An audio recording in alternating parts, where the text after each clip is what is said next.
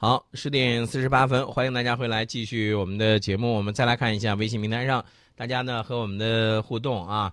这个马卡洛夫这位朋友呢，就是说了，说这个跟我刚才那时候的这个想法是一样的，说是克里啊，今天这这咋回事了？这个那个口呃言语当中还这个政治途径啊啊，这说明大国呢最起码形成了一致，说看这样子呀。俄罗斯在这儿参与，硬打呢是打不下来的。打不下来的话，我们就政治解决吧，大家再坐下来再谈一谈。嗯，现在要提防的就是沙特还有土耳其，不管不顾了啊！不是，他一看大国可能中间要形成这种妥协。对对对，那他俩干脆就是趁乱下手，趁你还没有妥协之前，我先下手。对对对，我不管不顾就先下手了，是吧？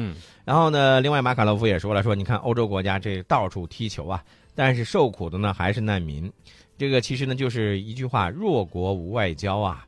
所以在很多的时候，你像叙利亚现在这种乱局，呃，造成了叙利亚的那些难民呢流离失所。这个呢是国际社会所不愿意看到的，是吧？爱好所有爱好和平的人不愿意看到的。嗯，对我们看到这个国际社会啊，更多的还是丛林法则，它跟人与人之间的这种信任交往还不太一样。嗯，所以说呢，国际社会也需要一个更加强有力的这种领导，更加和平的力量，带领大家走这种勤劳致富的这种道路。没错，而不是某像某个国家一样，没事儿老是煽风点火，恨不得全世界随便化，就他自己好。对。这个记不住就说了，说刚才你不是提到了说土土沙联军嘛，是吧？如果是真要是不管不顾就是开打的话，记不住的这个观点呢，就是他感觉啊，那俄罗斯肯定会全面参战。那如果真要是打的话呢，最多一个星期，这个沙土联军呢是撑不了的。我觉得俄罗斯目前来看，它通过海运、通过这个飞机运输的方式。不能说能力达到极限了，反正我感觉啊，嗯，它的这个远距离输送啊，因为后勤对作战要求还是比较高的。对，嗯，这个方面呢，我们看到俄罗斯，据据我观察到的，嗯，在去年一年的时间里头，各种能用的船都拿来用，甚至那种小艇、小一点的这种军舰，嗯，都拿来在那儿运东西。嗯，呃，所以我觉得这个能打成什么样，取决于俄罗斯。嗯，它针对土耳其这个正面。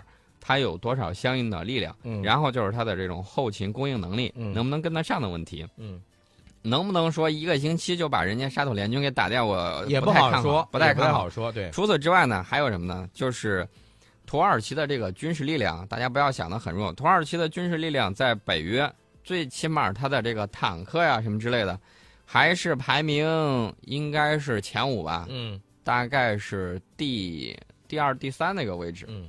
呃，水平还是比较高的，呃，除了这些之外，就是在也门，我们看到了沙特军队确确实实打的不是特别好，嗯，呃，那么我们就会看到，在土耳其和沙特的这个军队，就是他这个联军里头，沙特我个人觉得啊，装备很好，但是呢，这个剑法可能稍微差一些，嗯，那么伊朗呢，我们好多年没有见过伊朗打仗水平如何了。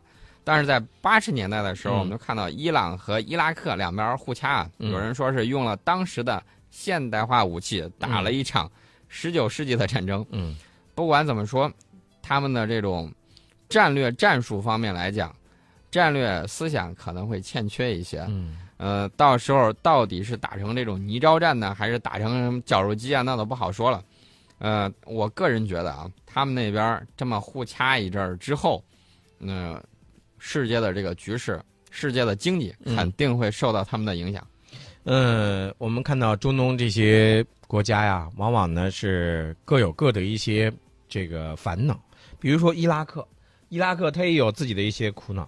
那伊拉克的总理呢，最近就说了，他说我不需要其他国家的地面军事力量来介入打击恐怖主义。其实这个话也是有所指的。这个话其实是说给两个人听的。嗯。两个国家，嗯，呃，一个是土耳其，对，土耳其说，我你看，呃，借口很多，嗯，开始说我在那儿派军队了，伊拉克说你你回去，你回去，不能在我家待，呃，土耳其说我派这个只是军队呢，是换防的，对，然后伊拉克说你回去，哦，我这儿不需要，我要向联合国告状，嗯。土耳其就说：“你不要告状，我这个军队呢，其实是原来你请我去的这个教官呢，训练的啊，训练的，反正是借口很多，我就是不走。”嗯，这伊拉克也没办法啊，联合国我们看到了，联合国它并没有说自有自己的这种武装力量。嗯，批判的武器代替不了武器的批判，嗯他就是不走，你也没招儿，你打又打不过。哎呀，你弱国不光是无外交，弱国连自己的这种国土都很难守得住。对，如果说打个比方，如果是呃萨达姆在的那个时代的时候，他可能这个土耳其会把这个军队能够进入到这个伊拉克的境内吗？当时这个伊拉克还是海湾地区的头号军事强国。嗯哎你看现在什么乱七八糟的，嗯，呃，人民生活水平急剧的下跌。现在人人们在关心的不是说你这个经济如何了，嗯他们在关心的是今天出门别碰上路边炸弹。